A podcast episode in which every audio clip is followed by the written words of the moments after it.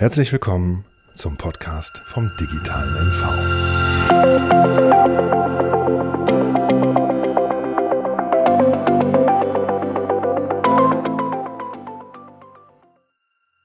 Liebe Hörerinnen und liebe Hörer, vielen Dank, dass Sie sich auch heute wieder die Zeit für den Podcast vom digitalen MV nehmen.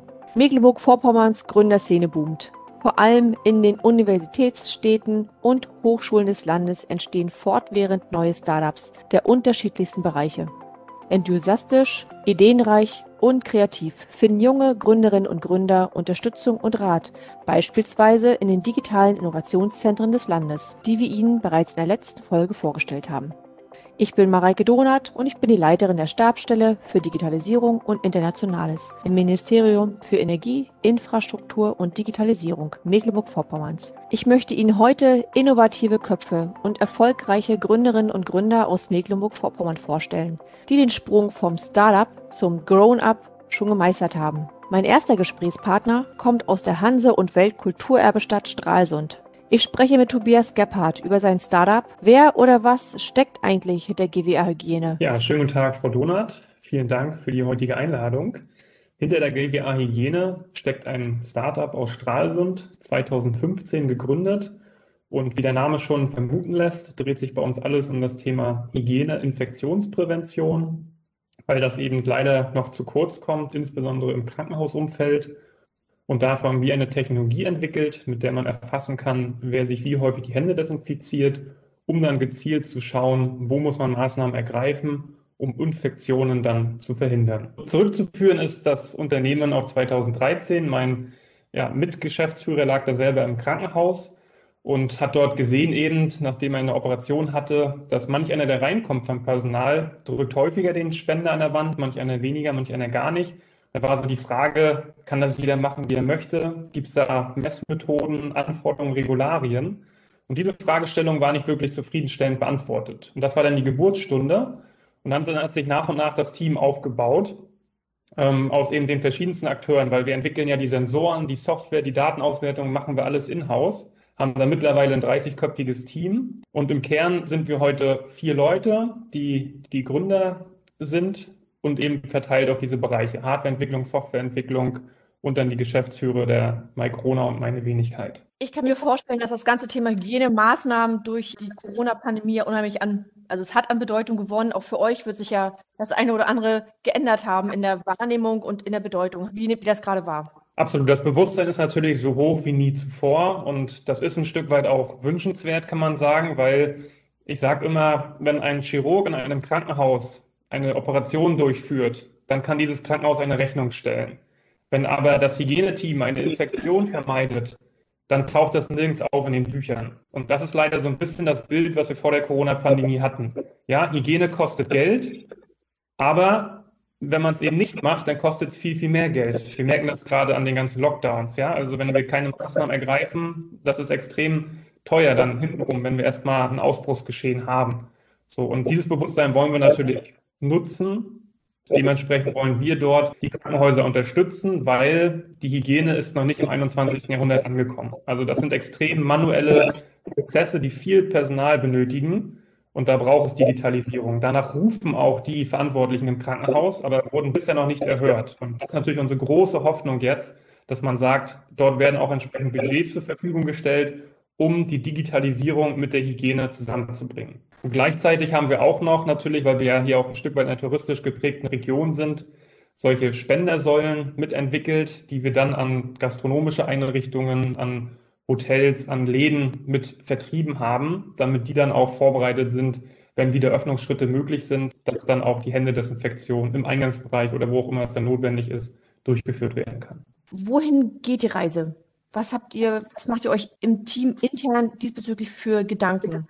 Ja, also ist natürlich auch komplex. Also ein Warenhaus zu digitalisieren, die logistischen Prozesse zu optimieren, ist sicherlich ein Stück weit einfacher als ein Krankenhaus, ja, wo viele Menschen unterwegs sind, hochkomplex, aber nichtsdestotrotz braucht es dort Optimierungen. Und vor allem ist ja auch immer die Frage, ist ein Krankenhaus wirtschaftlich ja oder nein?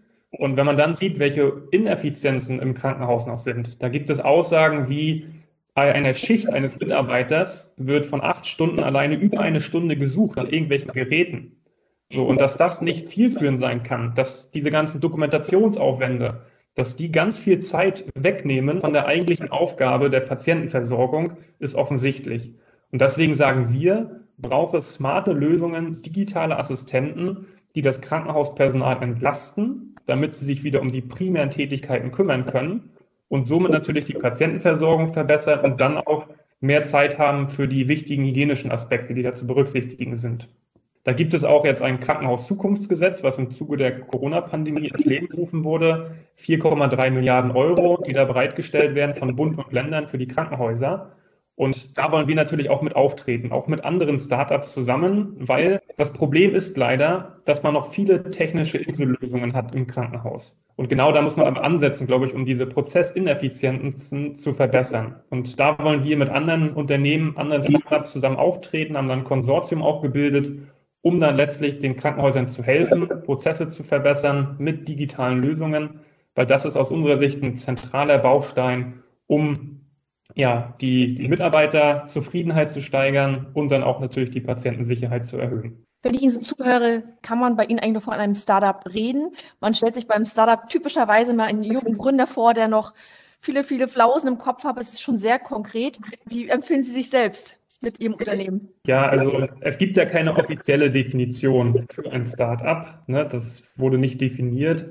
Ähm, dann gibt es fortsetzende Namen, die sagen, Scale-up ist für eine Stufe, wenn es schon über die Anfangsphase hinaus ist. Also irgendwo da würden wir uns einsortieren. Aber natürlich ist uns ganz wichtig, ne, auch wenn man jetzt schon auf 30 Mitarbeiter gewachsen ist, natürlich gibt es auch gewisse Wachstumsschmerzen.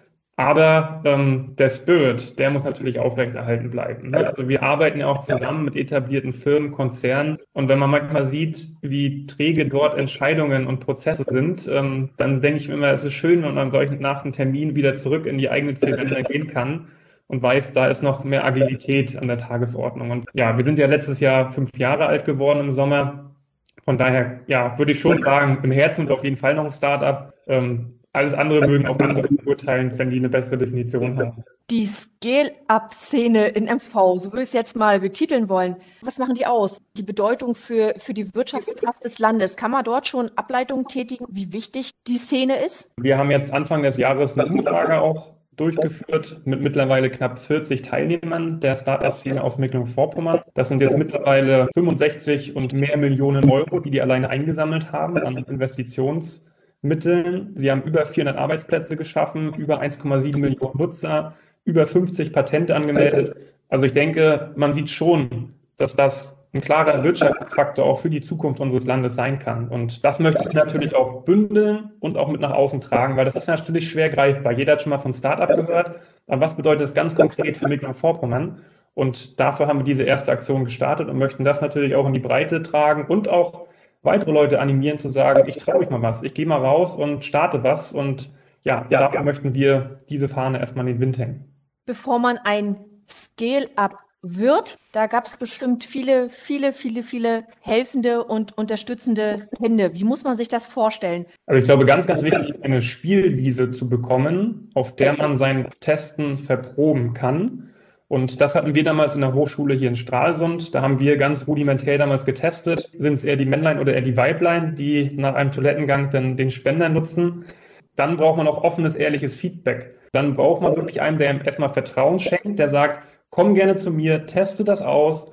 Wir geben dir offen, ehrliches Feedback und schleifen dann gemeinsam dieses Produkt rund. Und dann natürlich auch die Kapitalgeber. Also wir hatten damals das Landesgründerstipendium, wir hatten zuvor das Exist-Stipendium. Ähm, ich denke, das sind ganz wichtige Vehikel, um wirklich von der Idee, die ja aus einem eigenen Erlebnis im Krankenhausbett quasi geboren wurde, bis hin zum Reifeprozess. Dann haben wir uns dafür entschieden, auch noch größere Schritte gehen zu wollen, haben Risikokapitalgeber gewonnen, Hightech Gründerfonds. Das ist eine der größten Frühfinanzierungsfirmen aus Deutschland. Gleichzeitig haben wir auch die MIG-Fonds aus München. Das unser Hauptinvestor ist. Die sind auch zum Beispiel bei Biontech, ist jetzt in aller Munde auch mit investiert. Und da war damals die Aussage beispielsweise auch, dass sie immer gedacht haben, dass die nördlichste Grenze der deutschen Startup-Szene Berlin sei. Wir müssen einfach noch viel mehr zeigen, was steckt hier in der Szene. Weil auch da ein paar Jahre zurück, also ich tummel mich ja schon so zehn, elf Jahre in der Startup-Szene. Und wir hatten mal eine Veranstaltung, wo auch Berliner Investoren zu Gast waren bei einer Pitch-Veranstaltung. Und da sagten die zu mir im Nachgang, Mensch, was ihr hier habt, davon wissen wir in Berlin gar nichts. In Berlin, da wissen die Gründer ganz genau, was sie zu sagen haben und da hauen sie nur so auf den Putz, ähm, wo wir immer gar nicht genau wissen, können wir das jetzt glauben oder nicht. Und ihr hier von der Küste, ihr seid viel zu bodenständig. Ihr müsst auch mal ein bisschen selbstbewusst auftreten, weil da steckt eine Menge hinter. Aber das müsst ihr eben auch zeigen, weil ansonsten kommt das in Berlin nicht an. Und ich glaube, da hat sich in den letzten ja, zehn Jahren wirklich viel getan im Land. Aber wir wollen natürlich auch noch mehr damit ja aus den heutigen Startups, die 40 genannten, die jetzt da teilgenommen haben, natürlich noch viel, viel mehr werden und noch viel größer. Wenn ich da eine kleine Anekdote auch teilen darf.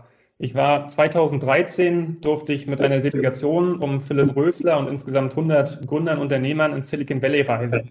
Und eine Botschaft hat mich seitdem nicht losgelassen. Und zwar sagten die dort im Silicon Valley, dass wenn man als Amerikaner etwas startet und sagt, ich möchte meinen heimischen Markt erobern, dann ist das okay. Dann hat man so einen Markt von 320 Millionen Menschen. Wenn das jetzt die Leute tun würden, die Gründer aus Israel, aus Schweden, aus Estland sagen, ich gucke mir mal meinen heimischen Markt an und wenn ich den erobere, dann ist es fein. Das reicht dort nicht. Und wir in Deutschland sind ein bisschen so stuck in the middle. Ja, wir sind nicht Estland, wir sind nicht USA, wir haben 80 Millionen Einwohner. Und das führt leider dazu, dass wir nicht groß genug denken. Ja, also man sich mal anschaut, ist im DAX noch eine Firma, wo die Gründer noch leben. Das ist SAP. Die sind auch schon etwas älter. Und wir hatten ja mal eine Gründerzeit. Werner von Siemens, Robert Bosch, Karl Benz. Ja, aber leider liegt das alles zurück. Ich glaube, wir müssen uns einfach trauen. Wir müssen größer denken, auch über die Landesgrenzen natürlich hinaus. Wir haben so viele spannende Themen. Gesundheit, Mobilität, Energie. Wo wollen wir uns damit positionieren? Wo wollen wir gemeinsam auftreten? Ich glaube, da sollten wir uns alle Gedanken machen, anpacken und losmarschieren. Was ist Ihre Vision fürs digitale MV? Ganz klar, dass wir neue Ansätze gehen. Also ich würde mir wirklich wünschen, dass wir uns an komplett neue Innovationen herantrauen. Ne? Also zum Beispiel wird jetzt ja ein Startup zwar aus München an die Börse gehen, die ein Lufttaxi mitentwickeln. So, und dann sollten wir einerseits unsere eigene Innovation vorantreiben, aber vielleicht auch solche einladen. Wir haben eine tolle Umgebung hier in Mecklenburg-Vorpommern. Können wir die doch einladen und sagen, wir haben hier eine tolle Fläche, die könnten hier Sachen auch ausprobieren. Lufttaxi ist ja auch nicht ganz trivial, das zuzulassen. Dann glaube ich auch, haben wir eine tolle Umgebung hier bei uns im Land. Packen wir das doch mit auf unsere Marketingbotschaft, laden alle ein und sagen, das ist doch die perfekte Umgebung, um hier was zu gründen, um Ideen entstehen zu lassen und reifen zu lassen. Ich glaube, wenn wir diese Botschaften in die Köpfe bekommen, dann wird dann in den nächsten Jahren noch viel, viel mehr auch entstehen können. Freiraum für Ihre Ideen fällt mir als Leitspruch dafür ein. Ich bedanke mich mit einer kleinen Frage nochmal für das äh, Gespräch Hand aufs Herz für unsere Zuhörerinnen und Zuhörer. Wer hat den Spender öfter benutzt im Krankenhaus, die Frauen oder die Männer? Es waren tatsächlich die Männer, muss man sagen. Ne, ich weiß nicht, wie repräsentativ das ist. Wir haben das nicht nochmal geprüft, aber es waren damals die Männer. Herr Gebhardt, vielen Dank fürs Gespräch. Sehr, sehr gerne, Frau Donat. Alles Gute. Und herzlich willkommen nun mein nächster Gast. Aus Rostock, Jan Tauert von Tweetback. Bitte stellen Sie sich zunächst einmal kurz vor.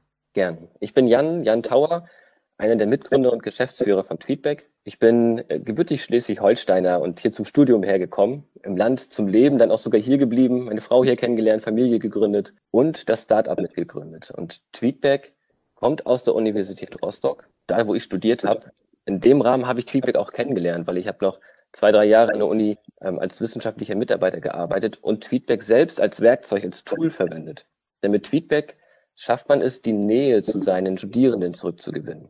Also ich kann relativ schnell abfragen, digital, habt ihr verstanden, was ich gerade vermitteln wollte? Ich teile nur einen Link, alle können einfach mit reinkommen mit ihren Geräten und in Echtzeit sehe ich die Ergebnisse und kann dann meinen nächsten Schritt anhand der Ergebnisse weiterplanen. Das Ganze hat sich weiterentwickelt mit Feedback, weil es ja nicht nur für die Hochschule interessant war, sondern Lehrer kamen darauf zu. Er sagten, ich möchte das für meinen Unterricht verwenden.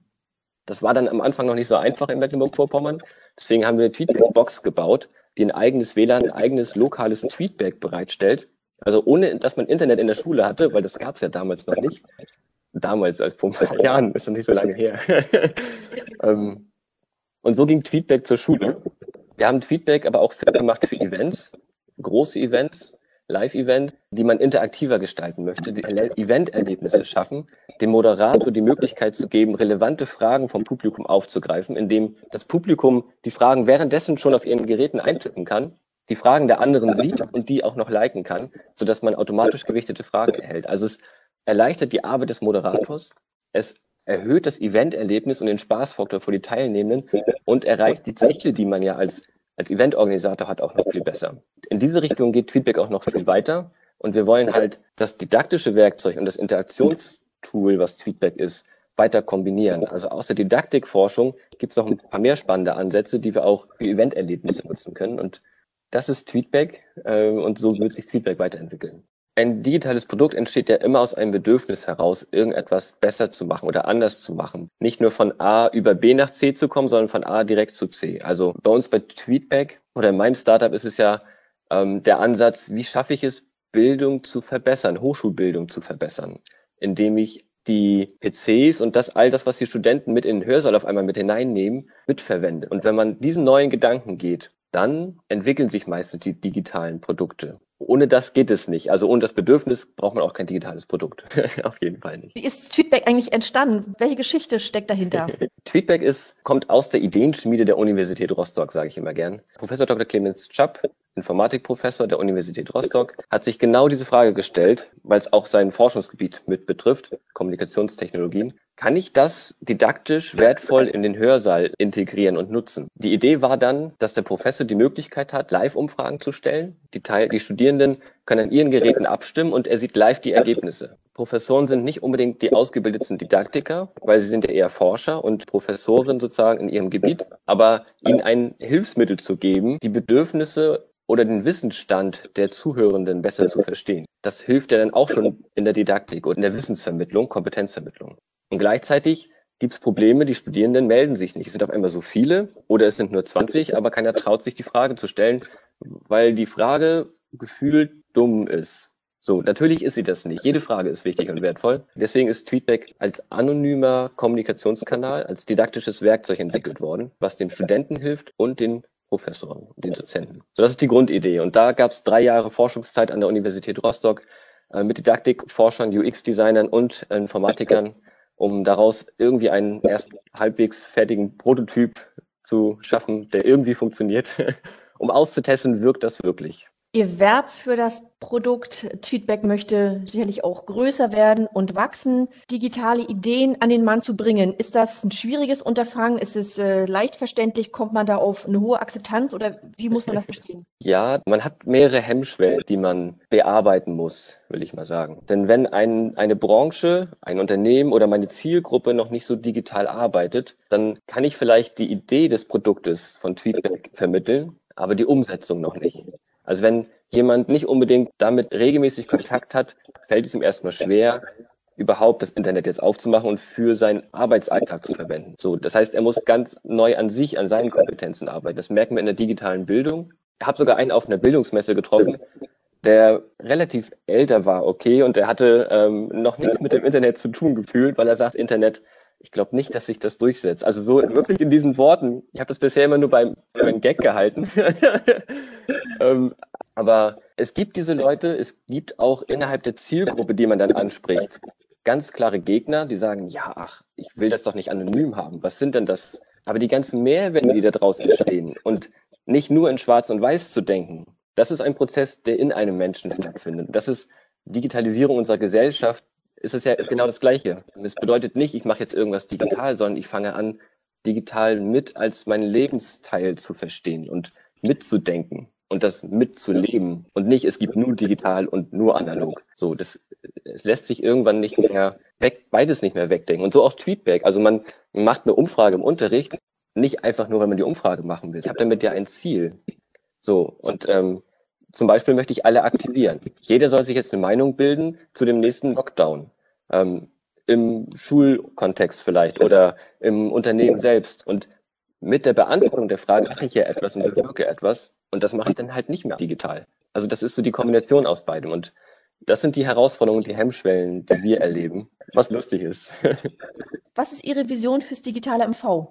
Meine Vision fürs digitale MV ist, dass wir digital mitdenken, dass wir versuchen, auch neue Ideen und Ansätzen, die aus dem Digitalen kommen, eine Chance zu geben. Also so etwas ein Teil unserer Kultur werden zu lassen, sodass auch gewisse Prozesse in meinem Unternehmen vielleicht gar nicht mehr notwendig sind in dem Umfang, dafür aber andere Kompetenzen notwendig sind. Und digitale MV bedeutet für mich nicht nur Arbeit, sondern eben auch in Freizeit, in Beruf und Familie, all das mitzudenken. Und ich würde mir natürlich wünschen, dass viele Ideen auch aus Mecklenburg-Vorpommern kommen. Und deswegen hoffe ich auch, dass die Hemmschwellen, die Startups haben, also digitale Startups, ähm, reduziert sind. Das heißt, wenn jemand ein Startup eine gute Idee hat, dass er auch Möglichkeiten hat, die auszuprobieren. Also Proof of Concept. Funktioniert meine Idee denn wirklich, so wie ich mir das vorstelle, oder muss ich es anpassen? Wäre super, wenn die Ideen hier in MV kommen. Genauso auch denke ich mir für Formate. Also Startups, digitale Startups sind nochmal eine ganz andere Sparte als ähm, als ich produziere ein Produkt und habe da Handwerk vielleicht oder sowas mit drin.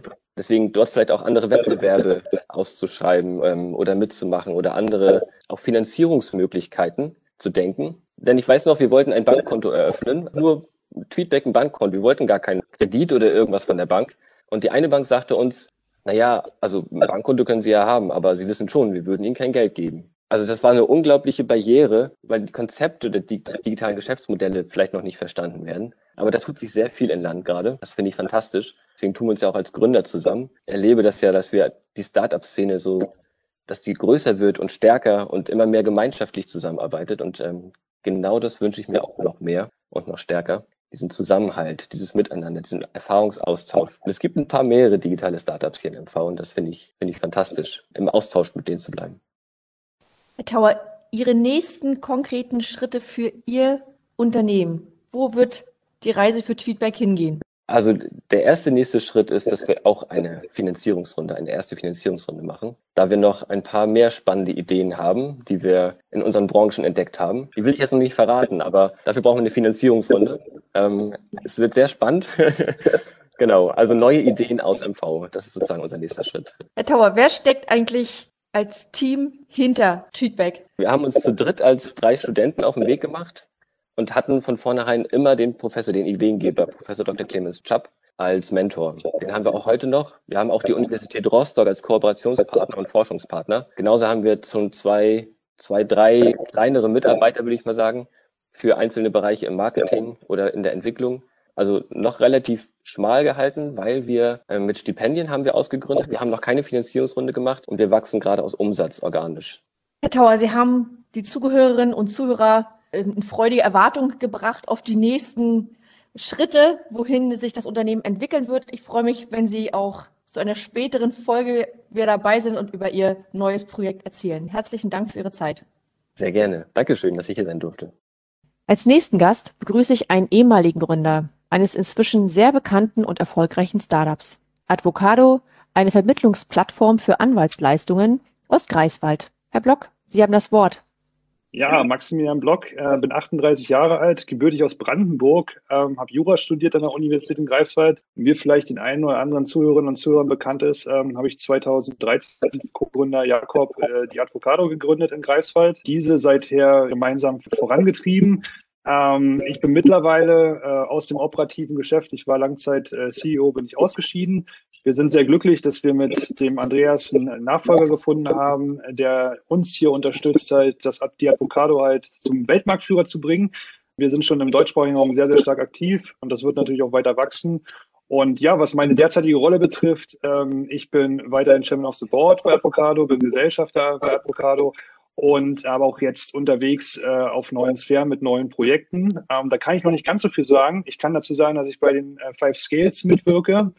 Ähm, wir wollen hier entsprechend das Land MV ähm, äh, nach vorne bringen, was die Digitalisierung betrifft, als auch unsere Startup-Landschaft. Und selbst bin ich auch unterwegs als Investor, als Business Angel und möchte mich da auch als Mentor und Sparringspartner sehen. Advocado zählt mittlerweile zu den innovativsten Unternehmen, auch in Deutschland.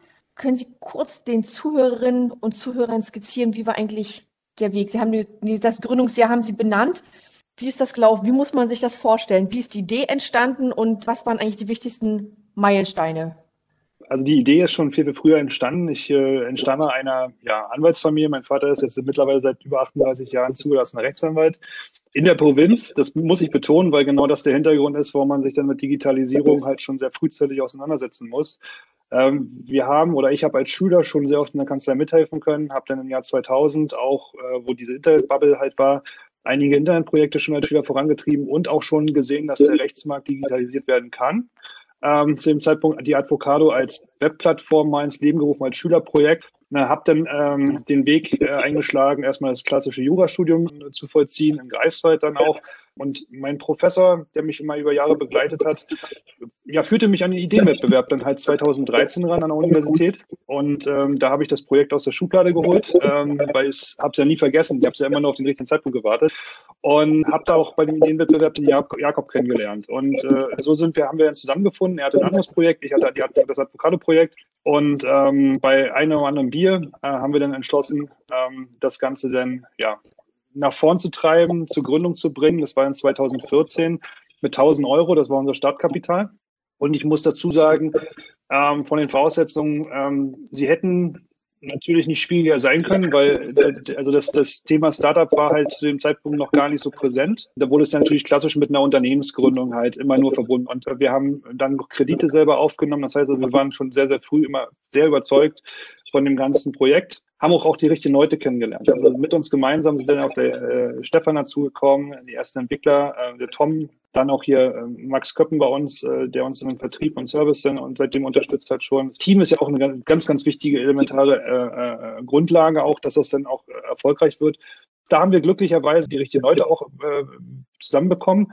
Ja, also das, das war so ein bisschen die Gründungsphase und äh, wir mussten uns erstmal finden, auch was wie so ein Pitch Deck aussieht, was sind Kennzahlen, weil, wo, wo, wo geht die Reise eigentlich hin und das Geschäftsmodell modellieren und so. Da mussten wir wirklich viel Wissen aneignen. Ne? Jetzt sind Sie als, ja selbst als Mentor, Investor unterwegs. Wie muss man sich das vorstellen? Also man wechselt die Seite letztendlich. Ne? Also das ist schon, ist schon interessant zu spüren. Ähm, dass man jetzt auch sehr oft gefragt wird, halt, willst du nicht investieren? Schau dir doch das mal an und das mal an. Also man setzt sich viel mehr mit auch äh, anderen Geschäftsmodellen oder Ideen jetzt auseinander. Vorher war es immer so, man hat seine eigene Idee verfolgt. Es ist spannend, sich da mit den neuen Themen und mit, ja, mit anderen Konzepten, anderen Teams auch auseinanderzusetzen. Man vergleicht jetzt auch. Also ich kann es aus der Praxis immer so sehen, halt, wie waren wir früher, ja, ähm, mit, mit welchem Engagement oder mit welchem, mit welchem Know-how stand, hatten wir zur Gründung halt und was brauchten wir, ja. Das ist halt toll, dass wenn ich den einen oder anderen schon mal so, ist ja Pro Bono-Beratung, was ich hier derzeit auch mache, halt einfach mal mitgebe und sage, mach doch das, mach doch das, mach doch das. Da muss man aber auch sehr viel sich auch aneignen. Also ich sag, man muss ja gucken halt, wie man entsprechende Investments auch kalkuliert. Was, was ist die Erfolgswahrscheinlichkeit und so weiter alles. Und da habe ich auch in meiner Gründung, in meiner operativen Tätigkeit, die ich über Jahre ja durchgeführt habe, auch gute Kontakte, ein gutes Netzwerk aufgebaut Sport. Man wird jetzt auch immer wieder bombardiert mit Pitch-Decks, ja. wo weiß gar nicht, wo man die, die Zeit dann hernimmt soll, so viel durchzuschauen, aber das macht tierisch viel Spaß. Also die eigenen Lernkurven für andere nutzbar machen, ähm, das, das motiviert sie und, und beflügelt sie. An der Stelle, wo geht die Reise hin für Sie, ganz persönlich? Für mich ist derzeit halt diese Entwicklung Investoren-Beratungsebene halt sehr, sehr interessant. Das möchte ich jetzt erstmal weiter forcieren. Ich habe auch noch ein, einige Ideen halt in der Schublade, wo ich aber auch sage halt, die können noch ein bisschen warten, da ist der Zeitpunkt vielleicht noch ein bisschen früh, so wie bei der Advocado 2000. vielleicht muss ich noch mal fünf Jahre warten. Spaß beiseite, aber ähm, es gibt doch einige andere Ideen, wo ich sage halt, die könnte ich mir auch wieder vorstellen, selber umzusetzen. Oder halt mit, mit einem Team halt, wo ich sehe halt, da, da klappt es auch halt dann als Investor oder sowas halt, dass man die Ideen dann damit einbringt. Weil man wird ja auch nicht jünger. Ne? Also wir haben ja auch ganz andere Lebens- und Rahmenbedingungen noch gehabt, wo wir, wo wir die Advocado gegründet haben. Das muss man ja auch sehen als wichtigen Erfolgsfaktor Faktor. Jetzt ist ja so, man hat auch Familie, man hat auch andere äh, äh, ja, Grundlagen noch, die man auch bewirtschaften muss. Da freue ich mich auf die nächsten Projekte, die da kommen. Und auch mit Five Scales, was wir auch schon hier äh, besprochen hatten, auch wo wir jetzt ja uns im Land auch mit positionieren, ähm, wird auch nochmal halt Zeit in Anspruch nehmen, wo ich mich auch freue, weil es wird qualitativ sehr hochwertig, was kommen wird. Und da freuen wir uns auch, die Startup-Szene halt hier mit unserem Know-how zu, ja, zu unterstützen. Ihr Rat an die jüngeren Gründerinnen und Gründer, die jetzt loslegen wollen und sich vielleicht noch nicht trauen? Was ist Ihr Rat? Ja, also gerade jetzt in der Krise, sage ich mal, äh, die Pandemie hat ja, hat ja jeden bei uns halt jetzt hier getroffen und hat auch gezeigt, dass die Digitalisierung halt uns nur noch weiter stärken kann. Also geht raus mit der Idee, äh, setzt diese Idee schnellstmöglich um, lasst euch da nicht von irgendwelchen, ich sage jetzt mal, Bedenkenträgern hemmen. Sprecht die richtigen Leute an, sprecht gerne uns an hier mit Five Scales, wenn euch da was vorschwebt, auch wenn ihr noch nicht gegründet habt, ja, stehen wir euch da zur Verfügung. Einfach machen, ne? einfach machen und überzeugt sein. Ihre Vision fürs digitale MV? Meine Vision fürs digitale MV ist, dass wir den Shift schnellstmöglich hinbekommen vom klassischen Ökosystem hin zu einem New Technology Fokus, der sehr, sehr stark sich entwickeln wird in nächster Zeit, sodass der Mix halt hier uns auf Dauer führend macht im Wettbewerb. Für die Zuhörerinnen und Zuhörer zum Schluss die Information, die Five Skills, kann man die irgendwo schon sehen? Seid ihr schon im Internet auffindbar? Wie sieht's aus? Genau, also wir haben schon äh, eine E-Mail-Adresse, die sollte auch genutzt werden bei kontakt at five, also 5 geschrieben, scales.de zusammen. Da kann man uns schon erreichen. Die Webseite wird demnächst auch aufgesetzt unter 5, also 5scales.de.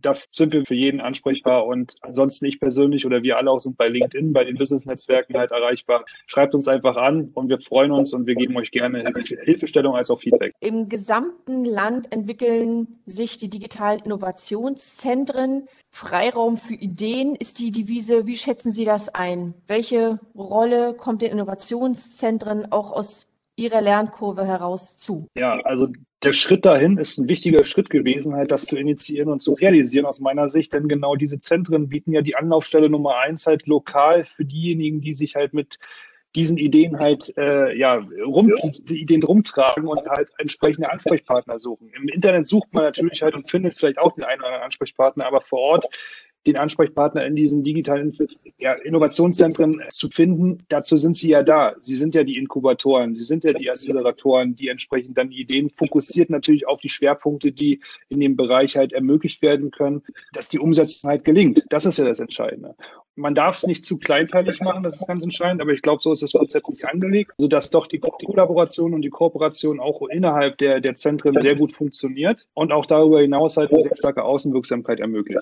Mehr Informationen zu den digitalen Innovationszentren des Landes online auf www.digitalesmv.de. Herzlichen Dank, Maximilian Block. Als nächstes spreche ich mit Hanna Bachmann aus Rostock. Sie ist eine der Gründerinnen von Hepstar. Willkommen. Hanna Bachmann, mögen Sie sich kurz vorstellen? Frau Dunnert, herzlichen Dank für die Einladung. Mein Name ist Hanna Bachmann. Ich bin Mitgründerin der Firma Hepster, des Startups Hepster. Wir sind ein sogenanntes Introtech, also ein Insurance Technology Startup aus MV, aus Rostock, um genau zu sein, das sich um die digitale Wertschöpfungskette der Versicherungsprodukte kümmert. Wir sind gegründet worden oder haben uns gegründet, aktiv, vor fast fünf Jahren tatsächlich schon, 2016 im Mai, damals noch mit der Idee, situative Versicherungsprodukte an den Markt zu bringen. Das gab es damals nicht. Also der Kunde kann sich wirklich von seinem Handy aus versichern für einen Zeitraum, äh, in dem er den Versicherungsschutz benötigt. Also Urlaub, 14 Tage, er mietet ein Fahrrad für fünf Tage auf Sylt, wie auch immer. Das war die Grundidee von Hepster. Die haben wir mittlerweile in den letzten fünf Jahren sehr, sehr stark weiterentwickelt. Äh, mittlerweile verstehen wir uns als Plattform-Ökosystem für Embedded Insurance, nennt sich das, also eingebettete Versicherungsprodukte.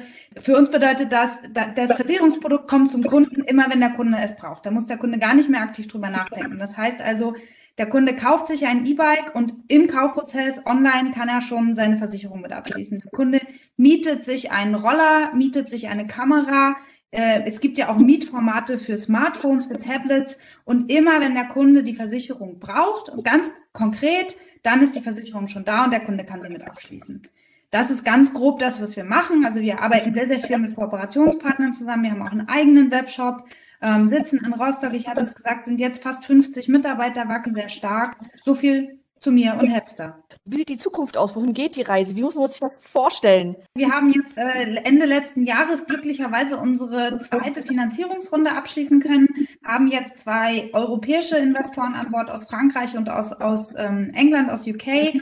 Und unser nächster Schritt ist tatsächlich der Weg nach Europa. Und zwar in viele verschiedene Märkte in Europa. Wir sind momentan in Deutschland und in Österreich äh, tätig, haben alles aufgebaut, ähm, so dass wir problemlos, das ist ja bei Versicherungen immer so eine Sache mit, den, mit, mit Regulatorik und mit, mit rechtlichen Fragestellungen, dass wir problemlos in den nächsten Jahren in europäische Märkte gehen können und das werden wir auch tun. Das sind unsere nächsten Schritte. Das klingt groß, das klingt nach einer tollen äh, Vision, die sich äh, auch verwirklicht hat. Beim Zahnarzt würde ich sagen, tat das weh. Was waren eure wichtigsten Meilensteine? Was waren eure wichtigsten, also was waren die Punkte, wo, wo man sagt, oh, ja, da sind wir durchgelaufen? Ein bisschen auch mit dem äh, Fokus für alle diejenigen Gründerinnen und Gründer, die vielleicht eine Idee haben und sich noch nicht so trauen, um das anfassbarer zu machen. Ich glaube, das sind vieles, mag auch keine Raketenwissenschaft gewesen sein. Wie ist das gelaufen? Würde ich jetzt sagen, es tat nicht weh, würde ich lügen?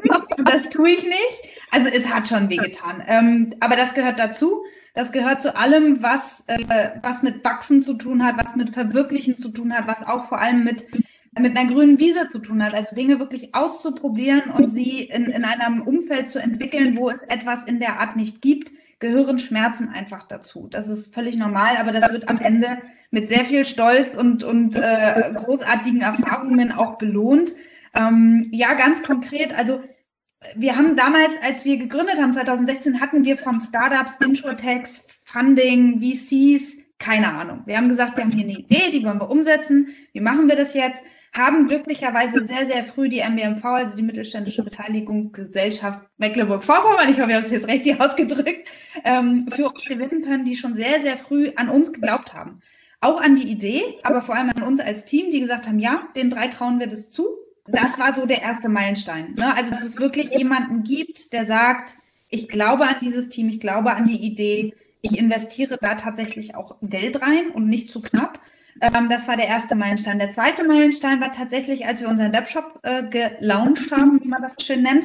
Äh, das war im April 2017. Da haben wir tatsächlich äh, das gab es damals am Markt einfach nicht, dass ein Kunde sich in drei Schritten, zwei Minuten maximal einen Versicherungsschutz kaufen konnte für einen Zeitraum X. Also wirklich, ich hatte es vorhin angesprochen, ich bin zehn Tage im Urlaub, ich brauche die Kameraversicherung nur für die zehn Tage und das abschließen konnte. Das war ein zweiter Meilenstein. Ähm, dann haben wir sehr, sehr viel gearbeitet an, den, an der Kooperationsvertriebsstrategie, nenne ich es jetzt mal.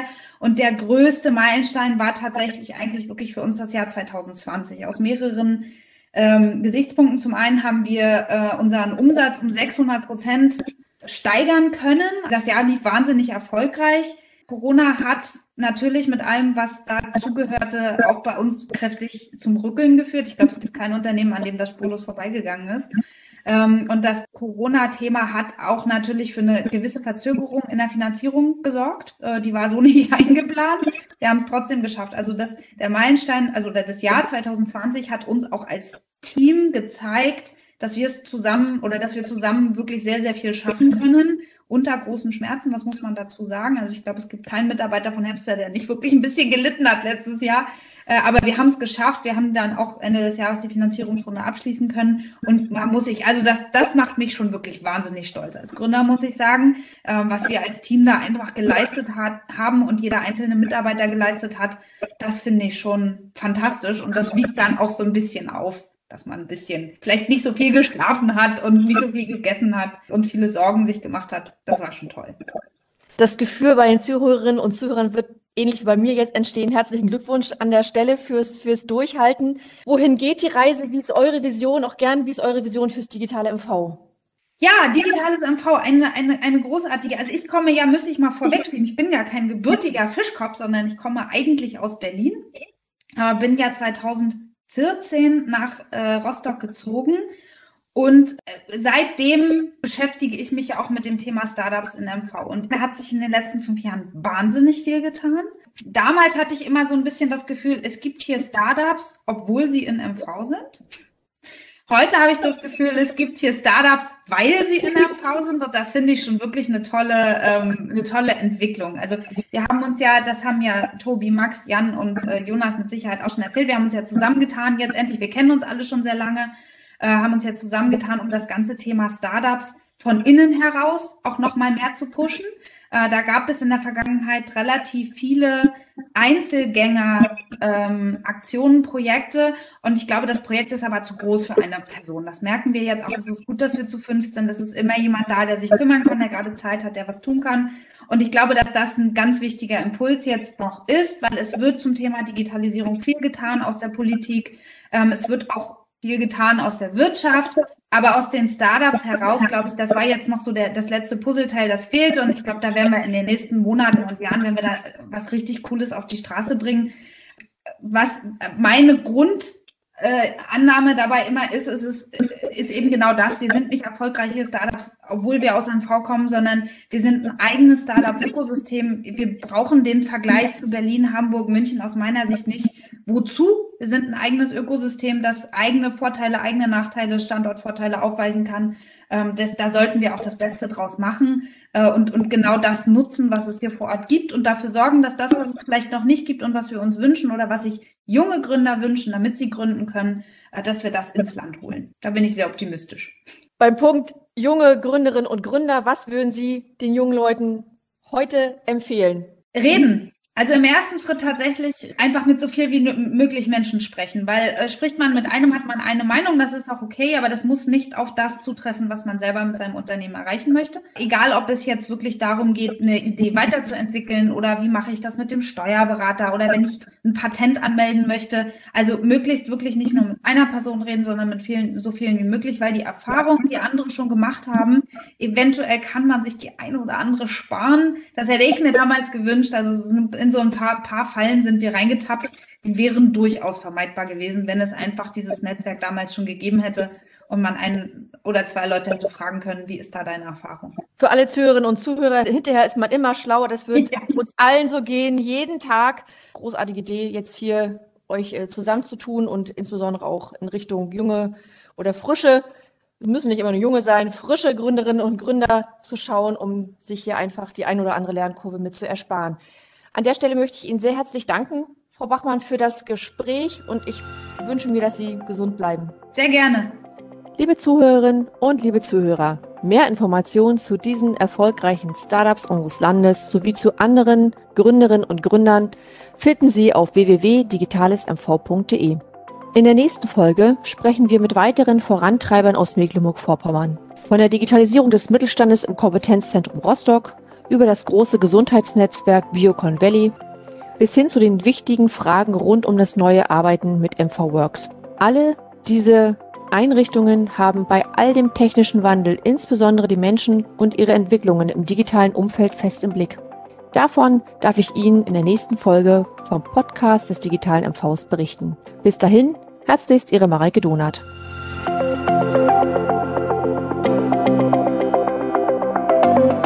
Mehr Informationen zur Digitalisierung in Mecklenburg-Vorpommern erhalten Sie unter www.digitalesmv.de.